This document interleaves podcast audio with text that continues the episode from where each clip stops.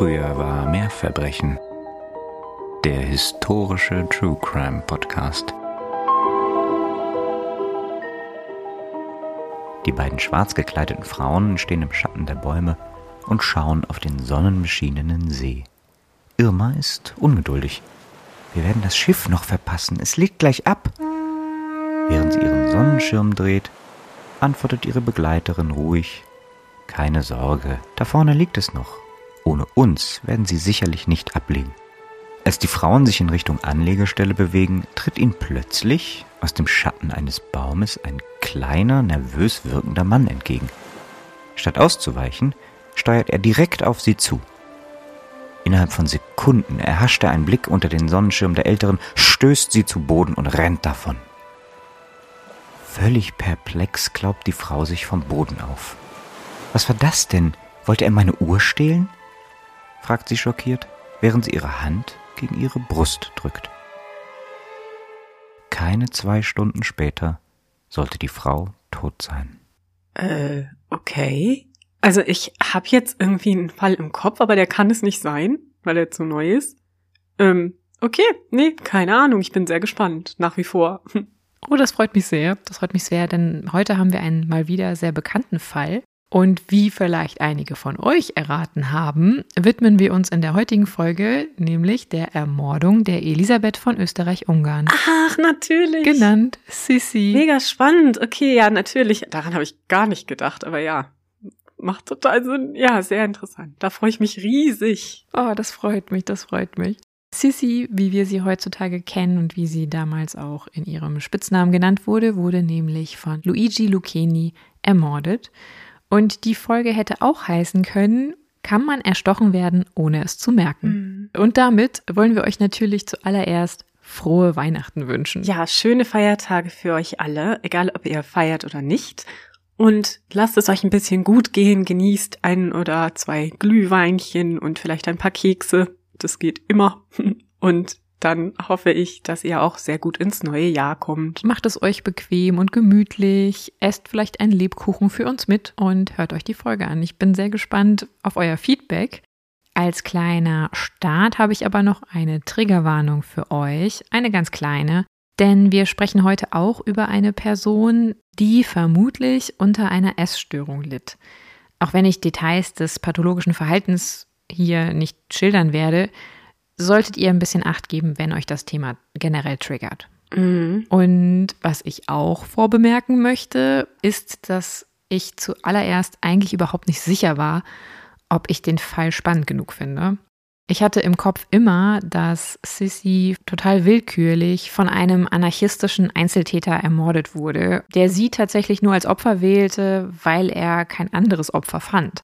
Je tiefer ich in die Recherche einstieg, gerade auch wegen der neueren Forschung, umso bewusster wurde mir tatsächlich, dass diese Annahme überhaupt nicht stimmt und überholt ist und auch mehr dahinter steckt. Und auch wie immens der Terror war, der Ende des 19. Jahrhunderts Europa heimsuchte mhm. und dass Sissy ein Opfer davon wurde. Ein Vergleich mit dem Terror durch die RAF erscheint mir wirklich nach Ende der Recherche nicht übertrieben, aber ich bin natürlich gespannt auf eure Meinung dazu. Ja, hochinteressante Geschichte und Geschichten in dieser Zeit. Also ich kann es gar nicht abwarten. Ich habe es mir hier auch schon sehr bequem gemacht. Und wenn ihr es euch auch gerne mal bequem macht und uns mal kontaktieren möchtet, könnt ihr das natürlich sehr gerne tun auf Instagram oder indem ihr uns eine E-Mail schreibt. Die Links dazu findet ihr natürlich wie immer in den Show Notes. Und wir freuen uns natürlich auch immer sehr über Bewertungen auf der Podcast-Plattform eurer Wahl. Und neuerdings ist das Ganze auch bei Spotify möglich, wie Katharina mich vorhin noch freundlicherweise aufgeklärt hat. Ich hatte das noch gar nicht mitbekommen. So kann's gehen. Jedenfalls würden wir uns riesig freuen, wenn wir da auch möglichst viele Sterne sammeln könnten. Und natürlich wollen wir uns wie immer auch ganz herzlich bedanken für all die Unterstützung, die ihr uns schon über unsere Kaffeekasse habt zukommen lassen. Das freut uns wirklich riesig und rührt uns immer wieder. Und falls ihr uns in der Zukunft nochmal was in unsere Kaffeekasse geben möchtet, dann findet ihr den Link dazu auch in den Show Notes. Wie eigentlich alles andere Wichtige bei uns. Genau. Und bevor wir jetzt eintauchen in die weitreichenden Ereignisse an einem spätsommerlichen Samstag im Jahr 1898, möchte ich ganz herzlich Anne und Sabine grüßen, die uns diesen Fall vorgeschlagen haben. Also wir winken.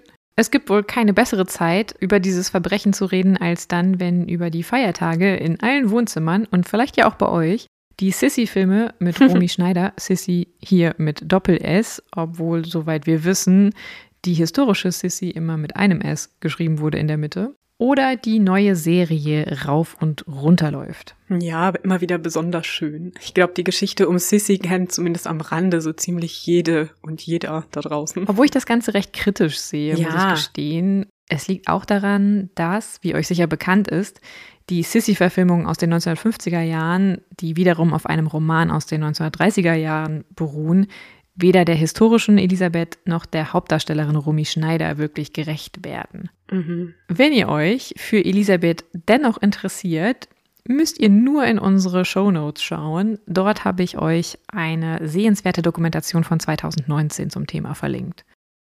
Und gerade weil Elisabeth so omnipräsent ist, nicht nur jetzt zur Zeit, zur Saison, werde ich heute etwas Unübliches für uns machen und nicht zuerst das Opfer des heutigen Verbrechens in den Fokus nehmen, sondern seinen Mörder. Mhm. Am 22. April 1873 bringt die Tagelöhnerin Maria Lucchini in Paris einen Sohn namens Luigi zur Welt. Der Vater des Kindes ist nicht bekannt. Über Maria wissen wir lediglich, dass sie aus der Nähe von Parma stammte und wohl gerade wegen der unehelichen Schwangerschaft ihre Heimat verlassen hat. Der neugeborene Junge kommt wenige Tage nach der Geburt ins Heim wohl weil Maria sich finanziell nicht um ihn kümmern konnte. Der kleine Luigi, gerade ein halbes Jahr alt, wird im Oktober 1873 nach Italien ausgeliefert, in Anführungszeichen, und in die Obhut eines Ehepaars aus Parma übergeben. Weil er italienischer Staatsbürger war, oder? Genau, weil er italienischer Staatsbürger war und die Franzosen hier scheinbar kein größeres Interesse daran hatten, ihn in diesem Heim weiter durchzufüttern. Seine Zieheltern, also dieses Ehepaar aus Parma, kümmern sich gut um den Jungen und schicken ihn tatsächlich auch bis zu seinem achten Lebensjahr auf eine Schule. Um Luigi auch darüber hinaus eine Schulbildung zu ermöglichen, bringen die Eltern ihn danach in ein Heim, in welchem er, bis er zwölf Jahre alt ist, Schulbildung erhalten kann. Luigi ist ein guter Schüler, doch als er mit zehn Jahren aus Kostengründen vom Heim zur Familie Nikasi gegeben wird, meint das Schicksal es nicht mehr so gut mit ihm. Denn die Nikasis haben mehr Interesse am Waisengeld als an dem Jungen. Der muss als Zimmer wohl mit dem Kuhstall Vorlieb nehmen und nach seinem Schulabschluss schickt die Familie den Zwölfjährigen zum Arbeiten, behält seinen Lohn aber für sich. Und so verlässt Luigi die Familie noch bevor er 14 ist und schlägt sich selber durch. Er türmt also, was man ihm nicht ganz verdenken kann. Nee, genau. Das kann man nachvollziehen. Danach arbeitet Luigi als Tagelöhner im Baugewerbe. Er zieht immer dorthin, wo er sich Arbeit verspricht, kommt so auch nach Österreich, Ungarn und in die Schweiz. 1894 kehrt Luigi mit 21 Jahren nach Parma zurück, um eine Militärausbildung anzutreten. In diese steckte er wohl wirklich größere Hoffnungen und versprach sich einiges davon. Nach deren Abschluss dient er über drei Jahre lang im 13. Kavallerieregiment, das bei Neapel stationiert war. Und zu dieser Zeit soll er sich als Royalist positioniert haben und eskortiert auch mal den König. Mhm. Nach seinem Militärdienst möchte Luigi als Gefängniswärter arbeiten. Auf seine Bewerbung erhält er jedoch nie eine Reaktion. Und das scheint etwas in dem jungen Mann auszulösen. Stattdessen arbeitet er eine Zeit lang im Haus seines ehemaligen Vorgesetzten Rittmeisters in Palermo. Und langsam, später wird vermutet, wohl auch durch diese Zurückweisung, die er empfand, aufgrund seiner nicht beantworteten Bewerbung, scheint sich in ihm eine neue politische, subversive Geisteshaltung durchzusetzen. Und er wird zunehmend regimekritischer. Aha. Seine Lektüre in dieser Zeit scheint sich dahingehend auch zu ändern und auch seinem Arbeitgeber, selbst ein Adliger, fällt seine wachsende Gereiztheit und Kritik am Adel auf. Aber das ist jetzt in Italien. Ja. Hier spielen die zeitgenössischen Entwicklungen dieser Zeit sicher keine unwesentliche Rolle, aber dazu gleich mehr. 1898 verlässt Luigi im März schließlich seine Anstellung und reist in die Schweiz. Wieder arbeitet er im Baugewerbe und kommt im Mai in der Pension Mattei in Lausanne unter. Sein Interesse an Alternativen zur Monarchie scheint jedoch ungebrochen. Im August wird er beim Verteilen von Heftchen mit anarchistischen Liedern kurzzeitig verhaftet und erhält einen Eintrag in den sogenannten Anarchistenakten. Seine Nachbarn in der Pension sagen später aus, Luigi habe in dieser Zeit auch einmal gesagt, dass er gerne eine bekannte Persönlichkeit töten wolle, Oh, okay. damit er in die Geschichte eingehe. Ah, da haben wir wieder so einen Fall davon, dass man vielleicht solche Dinge melden sollte, wenn jemand sie sagt. Ja. Hm. Sein Favorit als potenzielles Opfer König Umberto von Italien. Dieses Vorhaben scheint so konkret zu werden, dass Luigi im August 1898 bei einer Reise nach Vevey mit einem Freund einen Dolch kaufen möchte. Es wird teilweise auch berichtet, dass er in Wirklichkeit ursprünglich einen Revolver kaufen möchte. Beides kann er sich aber nicht leisten, weder einen Revolver noch einen Mhm. Dolch. Und weil er so knapp bei Kasse ist, kauft er schließlich eine Dreikantpfeile, welche er selbst anspitzt. Ein Freund fertigt ihm zudem einen hölzernen Griff dafür. Wenn ihr wissen wollt, wie diese Pfeile aussah, dann müsst ihr einfach auf unseren Instagram-Kanal gehen. Dort gibt es ein Bild davon. Am 8. September 1898 bezieht Luigi Lucchini in der Rue d'Enfer Nummer 8 in Genf Quartier. Dort in Genf würde er auf Elisabeth von Österreich-Ungarn treffen. Aber schauen wir uns doch vielleicht erstmal an, wie Elisabeths Leben war. Wahrscheinlich die meisten von euch haben schon viel von ihr gehört, gesehen und gelesen. Dennoch möchte ich so ein paar wichtige Stationen in ihrem Leben hier streifen. Elisabeth Amalie Eugenie von Wittelsbach wird 1837 an Heiligabend, ein passendes Datum, Mhm. in München geboren. Auch wenn sie nur einer Nebenlinie der Wittelsbacher entspringt, zählt sie damit zum Hochadel. Typisch für diese Kreise bleibt man auch genetisch gerne unter sich. Als Elisabeths Cousin Franz Josef daher ein Auge auf sie wirft, ist dies kein Ausschlusskriterium, noch weniger, da er Kaiser von Österreich ist. Auch wenn vieles darauf hindeutet, dass er ihr deutlich zugeneigter ist als sie ihm, hat sie im Grunde keine Wahl, als den Antrag anzunehmen. Und so heiraten die beiden schließlich am 24. April 1854. Da ist Elisabeth gerade 16 Jahre Mhm. alt. Und die charismatische, willensstarke, leidenschaftliche junge Frau hadert in der Folge immer wieder mit dieser Ehe, der ihr zugedachten Rolle und der Monarchie als solches. Immer wieder soll sie provokant gesagt haben, Zitat, ich hörte, dass die zweckmäßigste Regierungsform die Republik sei. Aha. Ihr Ururenkel Leopold Altenburg sagt in einer Doku von 2019 von ihr, Zitat, es war bestimmt einfach, sie zu lieben, aber schwer, mit ihr auszukommen. Als Ehefrau des Kaisers ist es etwa ihre vorderste Pflicht, einen männlichen Erben zu gebären, worauf sie nahezu permanent angesprochen Mhm. wird. Auch den repräsentativen Pflichten kommt Elisabeth nur widerwillig nach und hält ihre Meinung auch nicht hinter dem Berg. Zitat Ich bin erwacht in einem Kerker und Fesseln sind an meiner Hand. Zitat Ende. Schrieb die Kaiserin 1854, nur zwei Wochen nach ihrer Hochzeit mit Franz Josef. Das kann man sich ja auch gut vorstellen, ne? Ja, aber das relativiert natürlich ein bisschen dieses Bild, was wir durch die Filme aus den 50er Jahren davon vermittelt bekommen. Ja, das stimmt natürlich. Aber es ist im Spiegel der Zeit absolut nachvollziehbar. Denn das war ja ein sehr, Ja. sehr strenges, höfisches Protokoll, an das sie sich da halten musste. Und du hast ja schon beschrieben, dass sie eine sehr willensstarke junge Frau gewesen sein soll. Und Ja. demzufolge wäre das natürlich nicht etwas, das ihr sehr entsprach, sich da an so starre Regeln halten zu müssen. Nein, überhaupt nicht.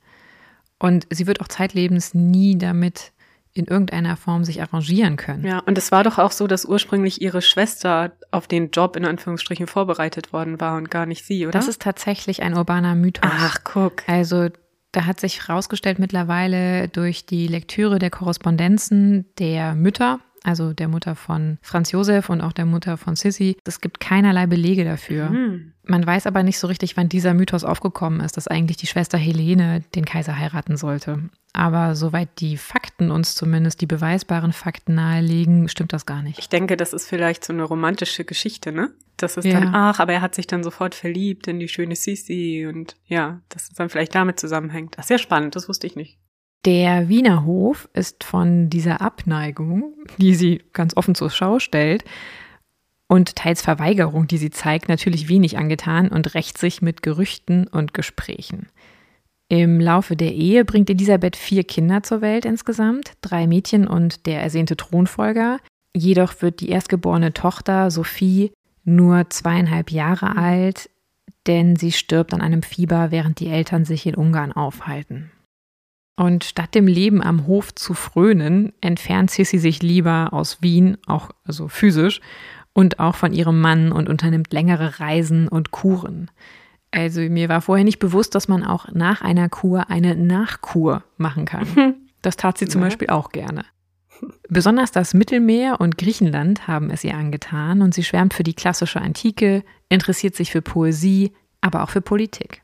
Daneben widmet sie sich auch ihrer körperlichen Schönheit, das werden bestimmt schon einige von euch gehört haben, die schon zu Lebzeiten legendär ist. So machen Diäten einen großen Teil ihrer Ernährung aus. Es gelingt ihr, eine Taille von 50 Zentimeter Umfang oh zu haben. Das müssen wir jetzt nicht als Vorbild nehmen, mm -mm. bitte nicht. Und neben den Diäten trägt auch regelmäßiger Sport zu ihrer Schlankheit bei. Sie ist eine erfolgreiche Springreiterin und Reitjägerin. Sie turnt, sie schwimmt und sie hat eine eiserne Sportroutine. Ihre letzten Lebensjahrzehnte lässt sie sich nicht mehr porträtieren. Sie zieht sich nämlich vollkommen aus der Öffentlichkeit und vor allem aus der öffentlichen Darstellung zurück. Mhm. Als sich dann der Kronprinz Rudolf mit seiner Geliebten Ende Januar 1889 suizidiert, was bis heute viele ungeklärten Fragen aufwirft mhm. und vielleicht auch hier nochmal behandelt werden könnte. Das denke ich auch, ja. stürzt das Elisabeth in eine tiefe Krise. Von nun an trägt sie nur noch schwarz und verhüllt ihr Gesicht, meistens mit einem Fächer. Sie scheint sich zusehends nach dem Tod zu sehen und erhält Kokain als Antidepressivum. Oh.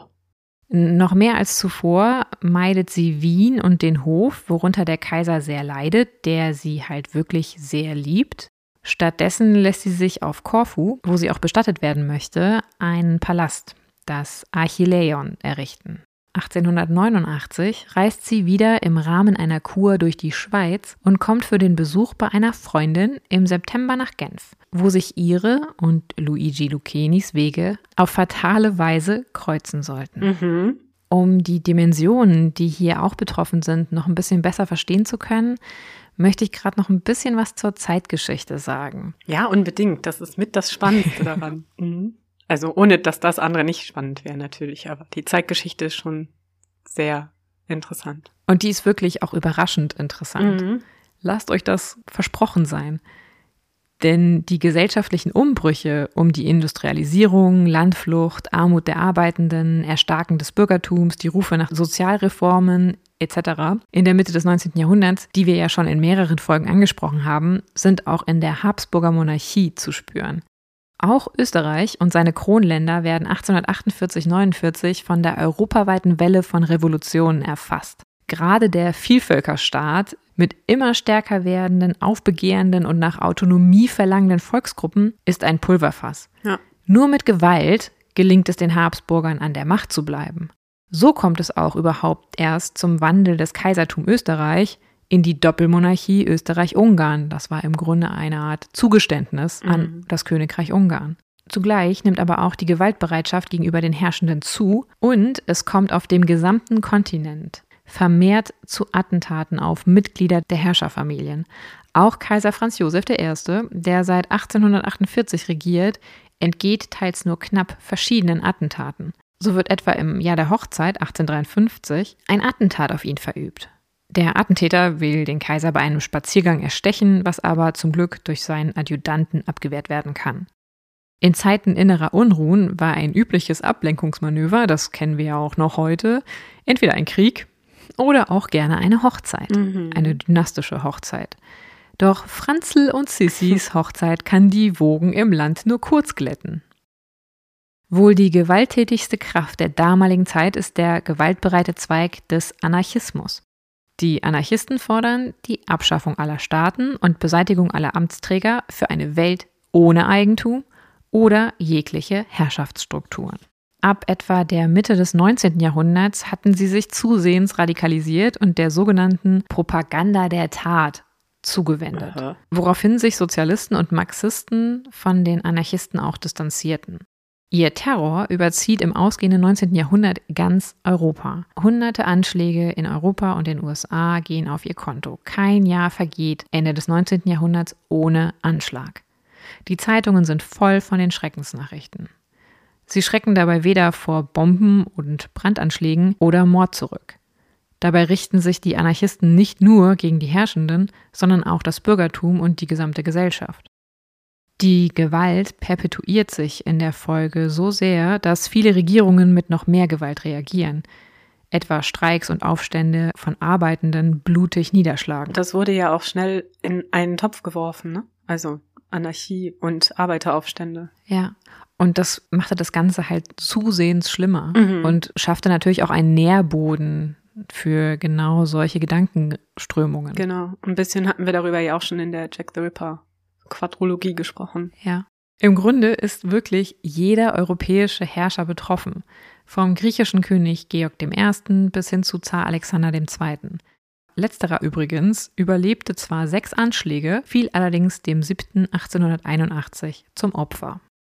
Das österreich-ungarische Kaiserpaar wird immer wieder selbst Ziel von Attentaten und befindet sich eigentlich unter permanenter Bewachung.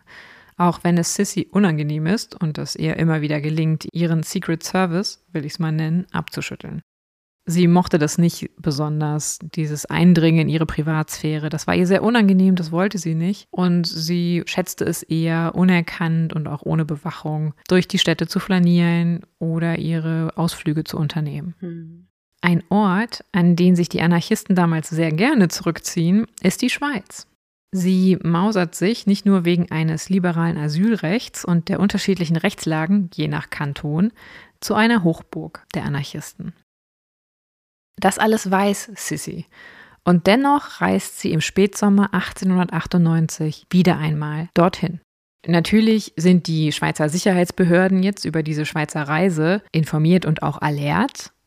Und mit ihrer Reisebegleitung, bestehend aus ihrem Haushofmeister, der war im Grunde immer dabei, ihrer Hofdame, Gräfin Irma Starrei, ihrem Sekretär, einem Vorleser, zwei Kammerdienerinnen, zwei Lakaien und vier Zofen, sowie ihrer Leibfriseurin, Na gut. Also der kleine Kreis. ja, residiert sie dann ab September 1898 im Grand Hotel von Co. oberhalb des Genfer Sees. Hm, klingt schön. Das Hotel ist heutzutage leider kein Hotel mehr, aber liegt sehr malerisch und es steht auch noch, also kann ich sehr empfehlen, sich das mal anzuschauen, zumindest von außen.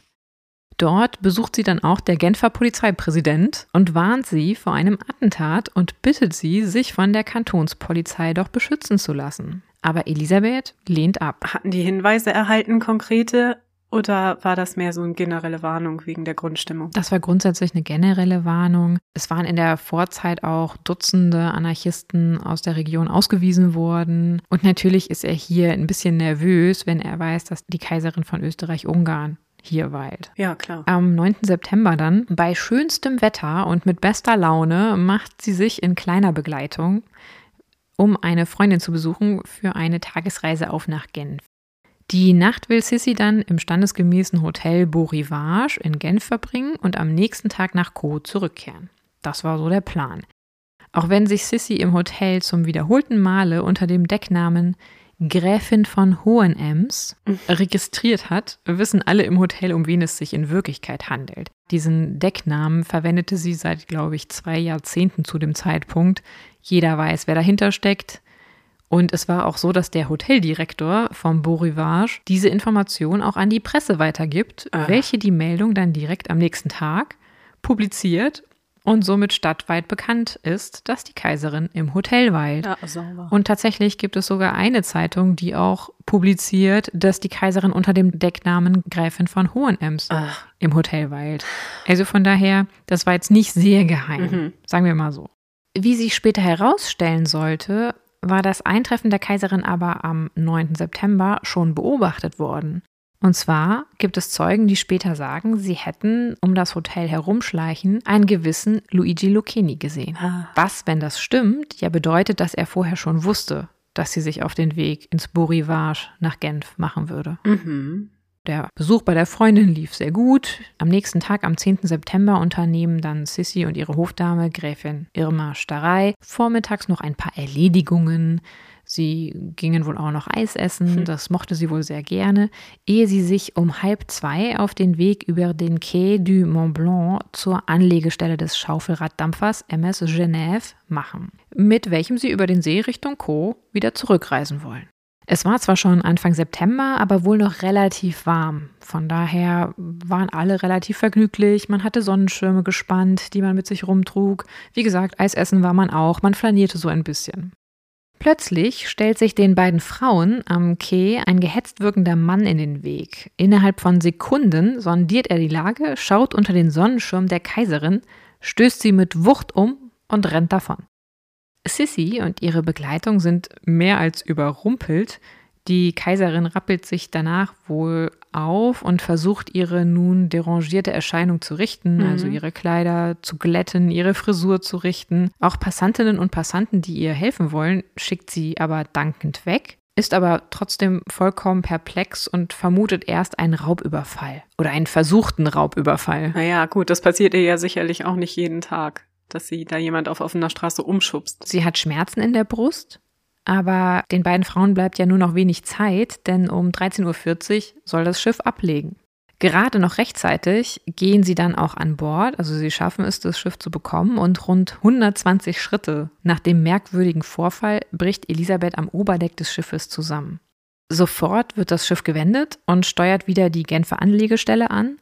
Sissy wird dann zurück ins Hotel getragen und als ein Arzt dann dort die Kaiserin untersucht, fällt ein kleiner, bräunlich-roter Fleck auf ihre Mieder auf. Mhm. Sissy erlangt wohl noch einmal das Bewusstsein und erkundigt sich, was denn eigentlich geschehen sei. In der Rue de Salb unterdessen, die vom Quai weggeht, Richtung Bahnhof von Genf, wohl pfeifend und singend, wird Luigi Lucchini von einem Mitarbeiter der Elektrizitätswerke, der den Übergriff beobachtet hatte, gestellt und an die Polizei übergeben. Pfiffig. Der Tatwaffe hatte er sich da schon entledigt. Zu diesem Zeitpunkt gehen aber noch alle, die es beobachtet haben, von einem versuchten Raubüberfall und einem Faustschlag gegenüber der Verwundeten aus. In der Suite der Kaiserin versuchen mittlerweile zwei Ärzte, das Leben der tödlich Verwundeten zu retten. Noch vor drei Uhr nachmittags lässt Gräfin Starei die Hofdame über das Konsulat ein Telegramm an den Kaiserhof nach Wien schicken, um den 68-jährigen Kaiser zu informieren.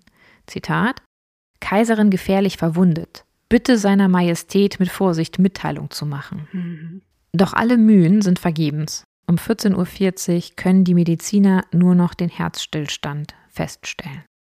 Gegen 17 Uhr erfährt auch der Kaiser davon. Er soll Gram gebeugt gemurmelt haben, Zitat, mir bleibt doch gar nichts erspart auf dieser Welt. Mhm. Erst jetzt erfahren auch die Behörden, um wen es sich eigentlich bei der Toten handelt. Tatsächlich waren die Behörden, die jetzt erst involviert werden, am Anfang wirklich noch davon ausgegangen, dass es sich hier um eine sogenannte Gräfin von Hohenems handelt. Auch die werden aber sehr schnell aufgeklärt von allen Beteiligten, um wen es sich hier wirklich handelt. Auch dieser Polizeipräsident, der sie ursprünglich gewarnt hatte? Nein, aber der war zu dem Zeitpunkt noch nicht involviert, ah, okay. sondern halt Polizisten, die dann auch den Täter abgeführt hatten. Das sind halt ganz normale Streifenpolizisten gewesen. Und die waren noch gar nicht so weit, dass sie das realisiert hatten, um wen es sich hier handelt. Mhm. Unterdessen erklären die Behörden, dass Mordanklage nach Schweizer Recht nur dann erhoben werden könne, also gegen Luigi Lucchini, wenn es auch einen Autopsiebericht gibt. Hä? Und um einen Autopsiebericht zu bekommen, was muss man da machen? Ja, eine Autopsie. Mhm. Und dieser Autopsiebericht, der müsse dann natürlich auch einen natürlichen Tod ausschließen. Nur dann kann man jemanden des Mordes anklagen. Damals in der Schweiz.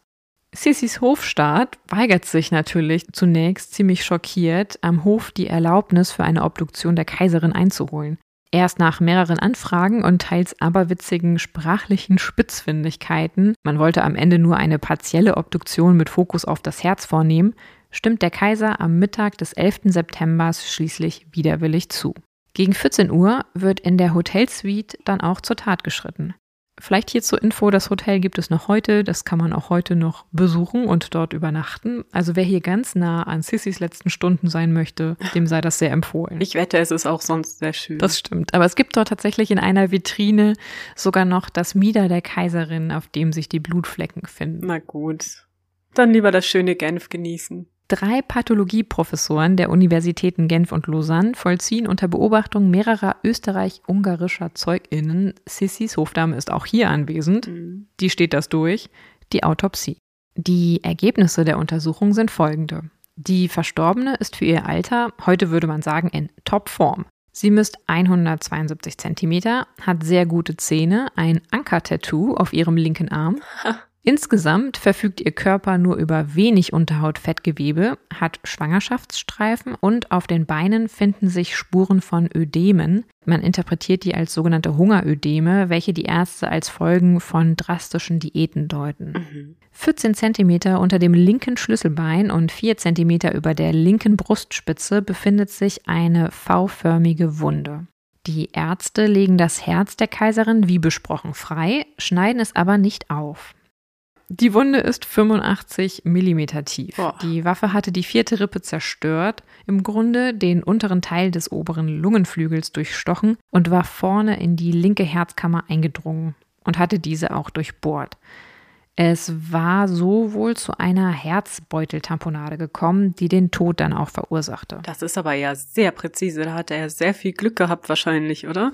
Also der muss entweder der beste Dolchstößer aller Zeiten sein, was ich jetzt aufgrund seiner Lebensgeschichte mal nicht annehmen würde Mhm. und vor allen Dingen auch aufgrund der Szenerie. Also ich meine, wie will er da garantieren, dass er wirklich so detailliert zustechen kann? Ja, richtig. Oder es war einfach wirklich nur richtig, richtiges Glück von seiner Seite aus. Ja.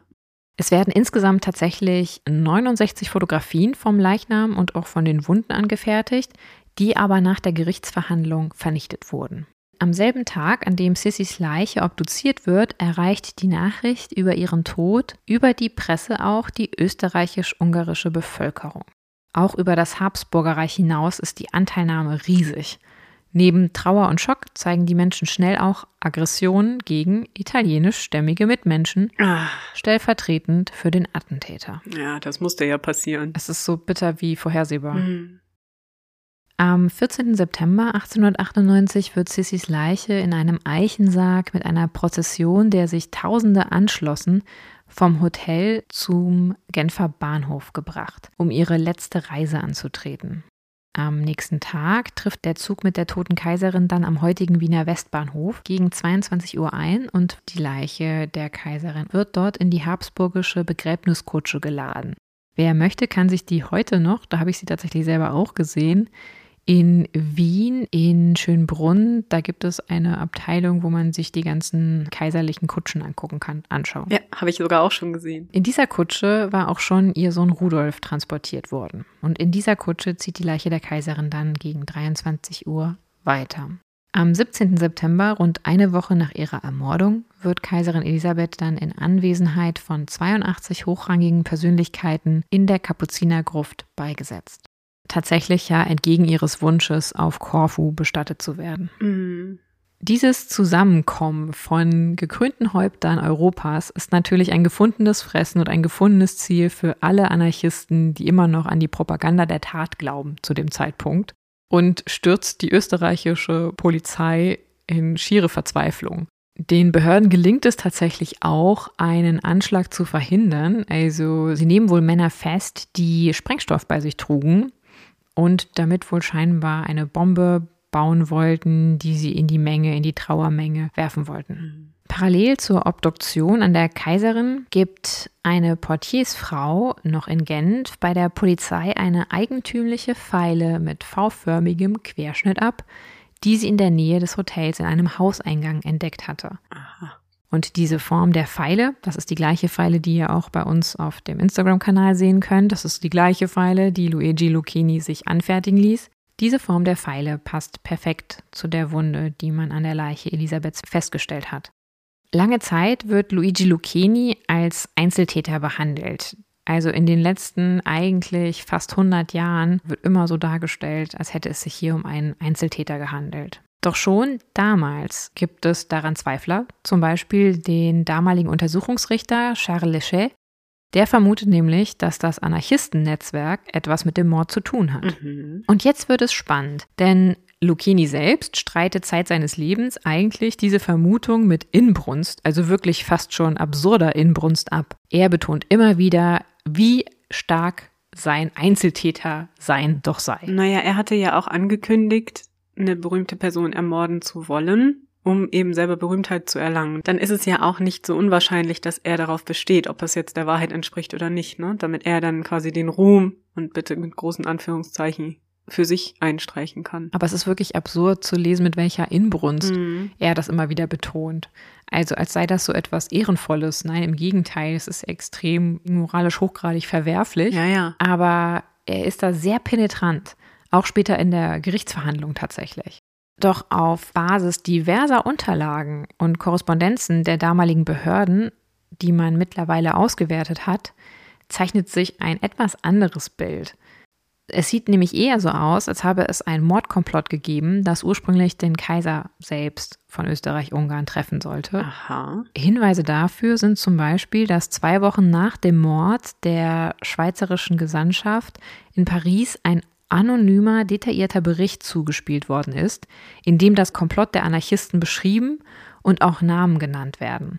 Dem Untersuchungsrichter Lechet gelingt es tatsächlich, die Details dieses Berichts alle zu verifizieren. Also der macht sich auf die Suche und versucht zu überprüfen, ob dieser Bericht überhaupt stimmen kann. Er geht wirklich zu jeder Lokalität, die genannt wird. Er befragt alle möglichen Zeugen, die hier relevant sein könnten. Und alle bestätigen, dass das, was in diesem Bericht steht, stimmt. Mhm. Laut des Berichtes habe Lucchini sich selbst als Ausführender ins Spiel gebracht gegenüber diesem Anarchistennetzwerk und die Führungsriege hätte ihn, da sehr unbedeutend, tatsächlich für eine gute Wahl gehalten, den Mord auszuführen. Anfangs sei das Ziel des Komplottes wohl nicht ganz klar gewesen. Neben dem Mailänder Militärgouverneur sei auch der italienische König Umberto, der Prinz von Orléans oder halt der Kaiser selbst im Skat gewesen. Mhm. Und schließlich habe man sich dann für die Kaiserin Elisabeth entschieden. Vielleicht, das ist jetzt meine persönliche Vermutung auch, weil man die Gelegenheit dazu bekam. Also weil man erfuhr, dass sie sich demnächst in Genf aufhalten würde, beziehungsweise in der Schweiz, und jetzt dann die Gelegenheit beim Schopf ergreifen wollte. Der Untersuchungsrichter, also Lechet, fügt alle Hinweise und Zeugenaussagen zusammen und schließt daraus, dass Lucchini am 5. September Lausanne verließ, sich dann erst noch mit den Mitverschwörern traf. Er weiß aber nicht so richtig wo, bevor er dann, also Lucchini, am 8. September nach Genf weiterreiste. Auch in Genf selbst wird Lucchini von verschiedenen ZeugInnen immer wieder mit diversen kleineren Männergruppen gesehen, die sich alle so ein bisschen verdächtig verhalten haben sollen. Das sagen zumindest einige Zeugen hinterher aus. Lucchini streitet solche Treffen tatsächlich aber ab. Das heißt, er sagt nicht nur, ja, ich habe mich mit denen getroffen, aber das waren meine, weiß ich nicht, Backgammon-Kumpels, sondern nein, er sagt, er hätte sich mit niemandem getroffen, er hätte niemanden gesehen und überhaupt. Mhm. Weitere anonyme Schreiben gehen bei den Behörden ein, die auch einen Mann der Mitverschwörung beschuldigen, der in der gleichen Pension wie Lucchini untergekommen war. Die im Anschluss auch verhörten Anarchisten geben sich jedoch gegenseitig alle unüberprüfbare Alibis und streiten eine Verschwörung ebenfalls rigoros ab. Mhm. Und richtige Beweise fehlen nun mal leider. Ich habe mich halt gefragt, was hätte man hier tatsächlich mit modernen Ermittlungsmethoden oder Handyortung zum Vorschein bringen können? Oh ja. Oder Chatverläufen oder so. Das gab es ja damals auch alles noch nicht. Und weil alle deine Zeugen, also die eigentlichen wichtigen Zeugen, sich gegenseitig Alibis geben, naja, dann wird es ein bisschen schwierig. Mhm. Zudem muss der Untersuchungsrichter noch im Oktober 1898 seinen Bericht abschließen. Er wird dazu angehalten. Und seine Vorgesetzten hegen Zweifel an der Verschwörungstheorie und halten ihn an, in diese Richtung nicht mehr zu ermitteln. Aha. Wieso? Habe ich mich auch gefragt. Charles Lechet selbst vermutet, dass bewusst verhindert werden soll, dass Lucchinis Hintermänner entdeckt oder gar angeklagt werden, also dass wirklich das Ausmaß der eigentlichen Verschwörung hier thematisiert wird. Auch ein abgesandter österreichischer Kriminalbeamter schließt sich seiner Vermutung dabei tatsächlich an. Der Grund ist hier, zumindest laut Lechet, dass die Rolle und auch die Verantwortung der Schweiz im Umgang mit der Anarchistenszene runtergespielt und nicht zur Diskussion gestellt werden soll. Ah. Also dass im Endeffekt hinterher nicht der schwarze Peter auf die Schweiz zurückfällt, die das nicht verhindert haben, Mhm. die nicht wussten, dass es eine geplante Verschwörung, einen Komplott gibt, die nicht verhindert haben, dass es einen Anschlag auf die Kaiserin gibt, die geduldet haben, dass sich solche Kräfte in ihrem Land zusammenrotten und treffen und solche Sachen auch zusammen ausbaldowern können. Mhm, Du hattest ja schon gesagt, dass die Schweiz dafür sogar bekannt war, ne? Also ein beliebtes Ziel, Ja. Beliebtes Land für Anarchisten war. Es war ja ein Land inmitten von Monarchien, Ja. in das sich dann regelmäßig gerne verfolgte Gruppen flüchteten. Und nicht erst seit den Anarchisten. Nee, genau. Und nicht nur bis zu den Anarchisten. Genau. Das ist natürlich ein mögliches Szenario, dass man hier versuchen wollte, das Ganze, die Dimension so ein bisschen runterzuspielen, um nicht unnötig noch den restlichen Zorn Monarchisten Europas, des restlichen Europas auf sich zu ziehen. Aber es hätte ja vielleicht trotzdem Sinn gemacht, das Ganze zu untersuchen, damit nicht sowas wieder passiert, oder? Also man muss ja dann vielleicht schon aus eigenem Interesse mal ermitteln und schauen, dass diese Kräfte vielleicht aufgehalten werden oder was da vielleicht zu tun ist. Ja, natürlich.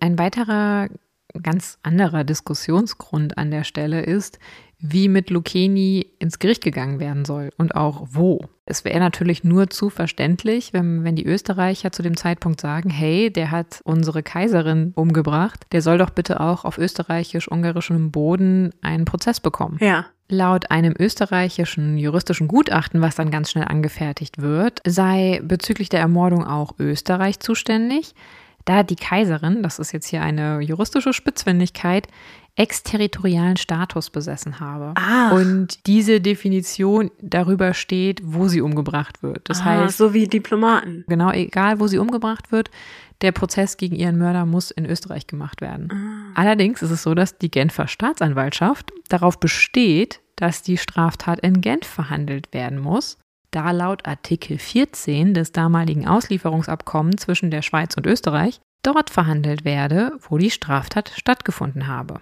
und damit im Kanton Genf. Mhm. Und interessant ist es tatsächlich, dass die österreichisch-ungarische Seite sich damit zufrieden gibt. Sie hätten darauf ja bestehen können, dass sie, dass Lucchini ausgeliefert wird, dass die Österreicher auch ermitteln dürfen in dem Zusammenhang, aber sie lassen es dabei bewenden, was ich ganz interessant finde.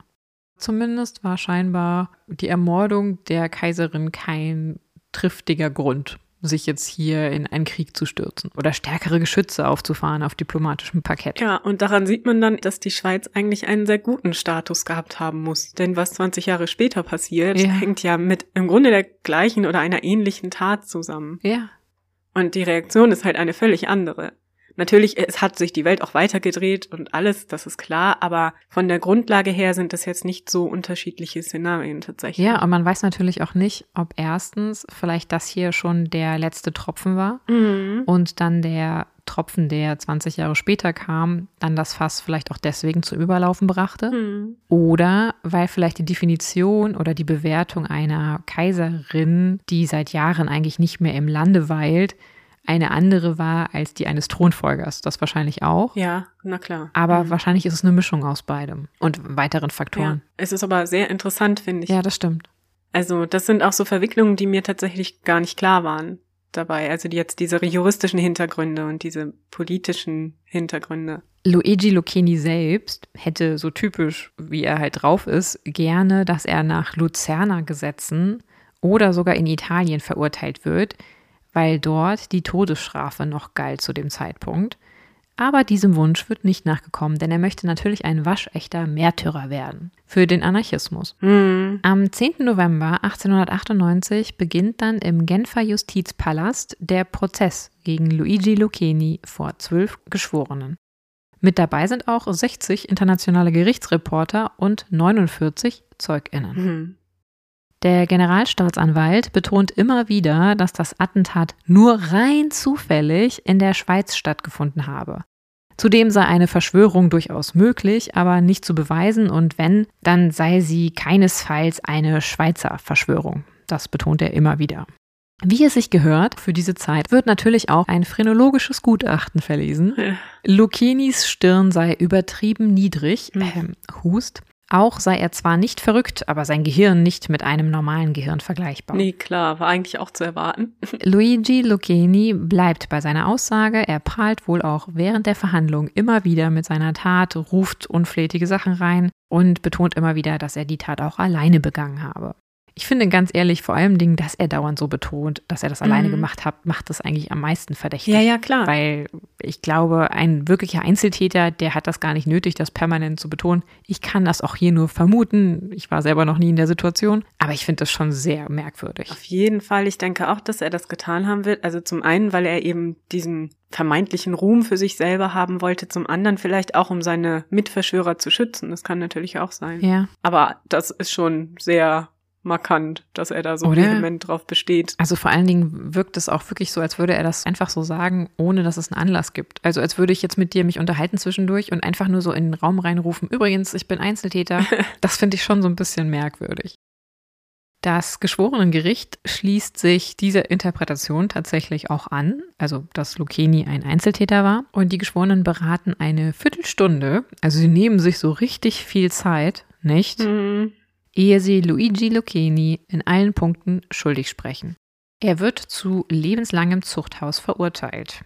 Um 19 Uhr abends ist der Prozess dann auch nach nur einem Tag vorbei. Tja, das ist jetzt unspektakulär, ne, für so eine große Geschichte. Lucchini wird in das Evesche-Gefängnis von Genf überstellt. Was aber noch ganz interessant ist, so als Nachwehen auch der Diskussion, die wir eben hatten, ist, dass anders als gehofft von der Schweiz sich europaweit Unmut über den Schweizer Umgang mit den Anarchisten breit macht. Also jetzt noch viel Mhm. stärker als bisher schon. Und dies hat tatsächlich auch Folgen, denn von Ende November bis Weihnachten, jetzt sind wir wieder bei Weihnachten, 1898, kommen in Rom Abgesandte von 21 verschiedenen Staaten zur internationalen Konferenz gegen den Anarchismus zusammen. Die Staatenvertreter kritisieren dort, dass die Schweiz keine kantonsübergreifende Polizei habe, was tatsächlich halt wohl begünstigte zu dem damaligen Zeitpunkt, dass man sich dort einfach aufhalten kann, wenn man subversives Gedankengut hat, Mhm. vielleicht auch Verbrecher ist, vielleicht auch Pläne in die Richtung betreibt. Und wenn man merkt, es wird einem dort zu eng, wo man gerade ist, dann schwupps ist man einfach über die Kantonsgrenze rüber und dort wusste keiner von einem Bescheid. Also im Grunde der perfekte Nährboden für solche Kräfte und Energien. Ja. Ebenfalls auf dieser Konferenz beschlossen wird die Schaffung einer internationalen Institution, welche den Austausch zwischen nationalen Behörden ermöglichen solle. Und das wird später als Anfang von Interpol gelten. Ach, das ist ja auch Das spannend. heißt, im Grunde ist auch die Ermordung Sissis nicht nur vielleicht in einem Kontext mit dem Ersten Weltkrieg zu sehen, sondern auch mit der Schaffung von Interpol. ja, das war mir auch neu, sehr spannend. Nur der Untersuchungsrichter Charles Lechet glaubte weiterhin dem vor Gericht dargestellten Hergang nicht. Im April 1899, also im Jahr darauf, im Frühjahr darauf, gelingt es ihm wohl auch, nach Wochen des Vertrauensaufbaus mit Luigi Lucchini aus ihm ein Geständnis zu entlocken, dass er wohl Helfer gehabt habe, aber er nennt wohl dabei immer noch keine Namen. Hm. Und leider ist es auch so, dass Lechet wenig später stirbt und dann gibt es niemanden mehr, der in diese Richtung weiter ermittelt. In der Haft informiert Luigi sich über das Leben seines Opfers tatsächlich. Also er liest Zeitungsartikel über Elisabeth, er liest auch ein Buch, was später erscheint über ihr Leben. Er lernt Französisch und er schreibt seine Lebensgeschichte Mhm. nieder. Mehr als zehn Jahre später, am 19. Oktober 1910, betritt ein Wärter gegen 19 Uhr, aufgeschreckt durch einen Schrei, Lucchinis Gefängniszelle. Mit einem Gürtel an das Fenster gebunden, hat Luigi Lucchini Suizid begangen. Hm. Doch schnell kommen daran Zweifel, ob es sich hier wirklich um einen Suizid handelt. Ja, ich wollte gerade fragen, wie dann der Schrei zustande kam. Ja, also es ist wohl so, dass er diesen Schrei eine Stunde vorher gehört haben möchte. Okay. Aus dieser Zelle. Man hatte Lucchini tatsächlich sein Manuskript weggenommen zu seinen Memoiren. Ich weiß gar nicht warum, ob man ihn irgendwie damit bestrafen wollte. Naja, die Dunkelzelle wird ja wahrscheinlich auch eine Bestrafung gewesen sein, oder? Die werden den Menschen doch wahrscheinlich nicht dauerhaft da drin eingesperrt haben. Und natürlich ist auch ein Manuskript, zumindest daran weiterschreiben konnte er im Dunkeln wohl kaum. Mhm. Nichtsdestotrotz gibt es ja ein Fenster. Ich gehe also davon aus, dass dieses verdunkelt worden ist, also zugezogen ist oder verrammelt wurde zu dem Zeitpunkt. Und Lucchini soll wohl sehr außer sich gewesen sein, dass man ihm seine Memoiren, seine Unterlagen weggenommen hat. Und manche deuteten dann seinen Suizid im Grunde als Verzweiflungstat, weil er sein Manuskript nicht mehr hatte. Hm. Ob ich das jetzt so stichhaltig finde, eher nicht, ehrlich gesagt. Ich entnehme dem jetzt mal, dass sein Manuskript dann nicht abgeschlossen war, oder? Also vieles, was ich am Anfang erzählt habe über sein Leben, weiß man aus diesem Manuskript. Aber ich glaube, wirklich abgeschlossen war das nicht. Sonst hätte er auch nie so ein, so ein Drama daraus gemacht. Also er hat sich wohl schon sehr aufgeregt, ne, dass man ihm das weggenommen hat. Das spricht aber auch eigentlich gegen den Selbstmord, ne, Mhm. bevor er das vollendet hat. Hm, spannend. Und auf der anderen Seite fragt man sich, warum sollte erst jetzt 1910 jemand Luigi umbringen wollen? Also hatte er vielleicht vor, dann doch seine Mittäter zu verraten, beziehungsweise seine Mitverschwörer? Kam es aus dieser Ecke? War es ein ewiger Royalist, der die Kaiserin rächen wollte? Also das wird nicht so ganz klar. So ganz koscher finde ich die Story nun mal einfach nicht. Nee, überhaupt nicht. Und das ist irgendwie ein passender Abschluss zu dem Ganzen. Und fast schon zu erwarten, weil wir sind ja noch am ausgehenden 19. Jahrhundert oder beginnenden 20. werden Lucinis Kopf und sein Gehirn Äh, nach seinem Tod wissenschaftlich untersucht. Ja, Und erst 1985 gelangt das eingelegte Organ von Genf nach Wien. Erst in den Fundus des Pathologisch-Anatomischen Bundesmuseums und 2000 dann in ein Grab auf dem Wiener Zentralfriedhof hm, wo er jetzt liegt. Das heißt, Lucchini und sein Opfer liegen in der gleichen Stadt begraben. ja.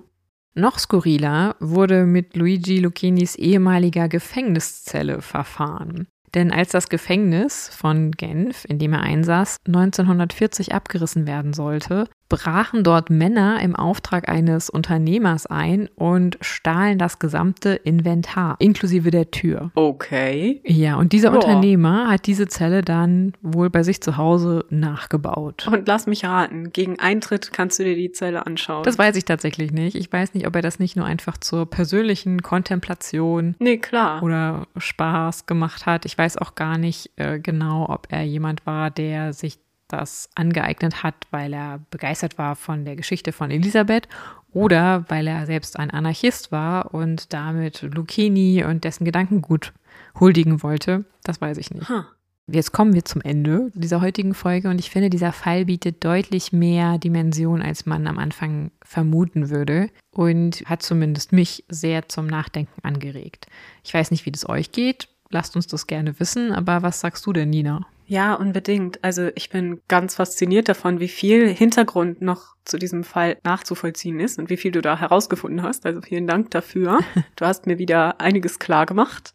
Also natürlich ist es insgesamt einfach eine sehr, sehr spannende Zeit und es ist ja schon fast gar nicht möglich. Deswegen bin ich auch total zurückgeschreckt vor der Folge. Also Hut ab und vielen Dank nochmal, weil das einfach sehr umfangreich ist, ne, was sich alles zu dieser Zeit ereignet und ineinander greift, um bestimmte Ereignisse auszulösen, so auch den Mord an Sissi.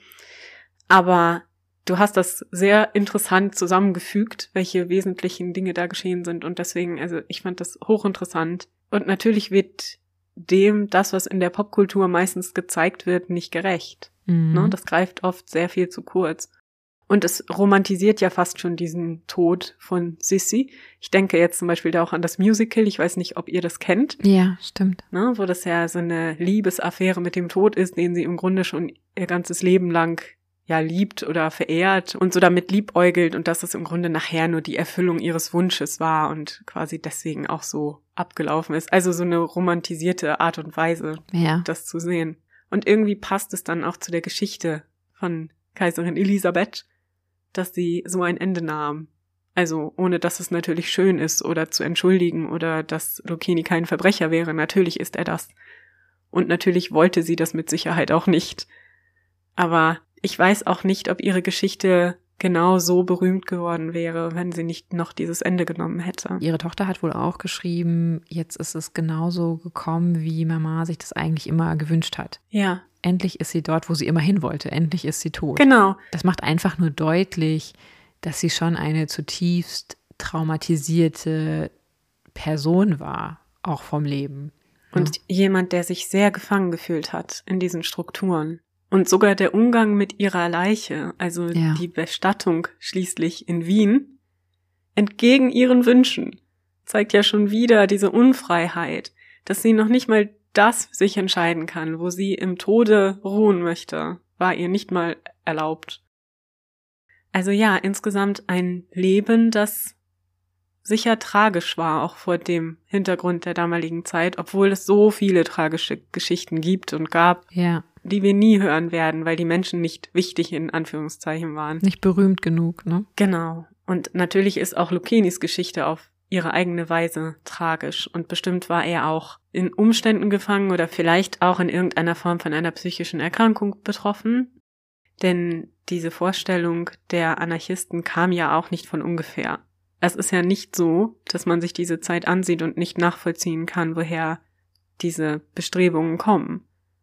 Also auch da ist sehr viel Tragik dahinter, denn diese Revolutionen, die sich da seit ja langer Zeit irgendwie abgespielt haben im 19. Jahrhundert und auch schon im 18. hatten ja ihre Grundlage in einer tiefen Ungerechtigkeit, die Ja. die Menschen damals betraf. Und die Anarchisten als Strömung gaben sich halt nicht mit den Sozialreformplänen, die es damals halt auch gab, zufrieden. nee, genau. Wo Sozialisten und Marxisten noch mitgingen, hatten Anarchisten das Gefühl, dass ihnen das nicht zu weit geht oder weit genug geht. Ja, und natürlich ist das auch sehr kritisch zu betrachten, ne? Sowohl die Methoden als auch das Gedankengut teilweise, aber wir sind ja hier kein politischer Podcast. Jedenfalls die Problematik, gegen die man vorgehen wollte, finde ich schon nachvollziehbar oder finde ich schon sichtbar in der Geschichte und kann ich verstehen, dass man etwas tun wollte. Ob es jetzt gerade Anarchie sein muss, sei dahingestellt. Was mir der Fall nochmal ganz klar gesagt hat, ist, dass man Sissys Leben nicht romantisieren sollte. Dass man gerade Mhm. mit dieser Romantisierung ihr keinen Gefallen tut. Im Gegenteil, weil sie war eine zutiefst eingesperrte, zutiefst verzweifelte, frustrierte und gleichzeitig so unglaublich inspirierende, charismatische und wohl auch talentierte Frau, Mhm. dass es für mich fast schon Körperverletzung gleichkommt, sich diese Filme anzuschauen mittlerweile Ja. so extrem das auch klingen mag, aber ich finde, das ist so diametral zu dem, wie sie eigentlich war und damit wird man ihr nicht gerecht. Und ich würde mich freuen, wenn vielleicht unsere Folge bei euch auch ein größeres Interesse an der historischen Figur, an der historischen Frau auslösen würde, Ja. weil ich finde, das hat sie verdient.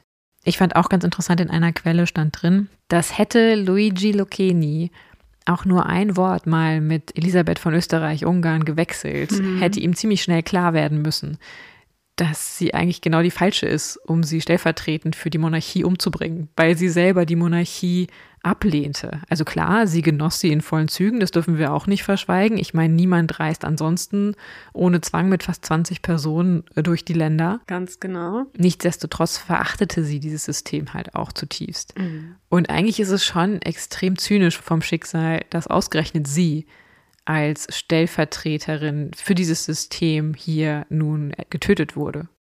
Und deswegen möchte ich aber heute mit einer Empfehlung schließen, die vielleicht das Ganze ganz gut zusammenbindet. Das ist heute Mhm. eine Seh- und Hörempfehlung. Wie ihr jetzt halt rausgehört habt, weil das ließ sich ja jetzt nicht mehr verbergen, stehe ich allen bisherigen fiktionalen Verfilmungen des Lebens der Kaiserin Elisabeth sehr kritisch gegenüber. Aber auch ich habe ein Herz für gute historische Comedy-Dramen. Wem es genauso geht, hm, dem kann und möchte ich unbedingt, ja vielleicht sogar für die Feiertage, wärmstens die Serie The Great über den Aufstieg Katharina der Großen ans Herz legen. Ui, das klingt spannend. Die kenne ich noch nicht. Das werde ich mir auf jeden Fall anschauen. Wirklich, diese Serie ist witzig, bitterböse, aber auch romantisch. Mal mehr, mal weniger historisch korrekt, aber immer wirklich ein saftiges Vergnügen. Wirklich ein Schmaus für Augen und Lachmuskeln und Ohren und für jeden, der wirklich eintauchen möchte in diese Zeit. Ach, wie interessant. Ja, also vielen Dank für diese Empfehlung. Dann weiß ich ja schon, was ich mache im Weihnachtsurlaub. Sehr gerne. Natürlich neben der Recherche für den nächsten Fall. Natürlich. Weißt du denn schon oder möchtest du uns verraten, wo wir uns dann hinbegeben werden im nächsten Fall? Das würde ich unglaublich gerne tun, aber ich habe noch nicht die geringste Ahnung. Dann entlassen wir euch damit in eine besinnliche Weihnachtszeit. Passt gut auf euch auf. Ja. Und wie gesagt, trinkt gerne ein Glühweinchen oder einen Kinderpunsch für uns mit. Wir hören uns in jedem Fall am 8. Januar wieder. Also rutscht sicher und froh ins neue Jahr. Ja, und wir hören uns dann im Jahr 2022 wieder. Hier bei Früher war mehr Verbrechen. Dem historischen True Crime Podcast.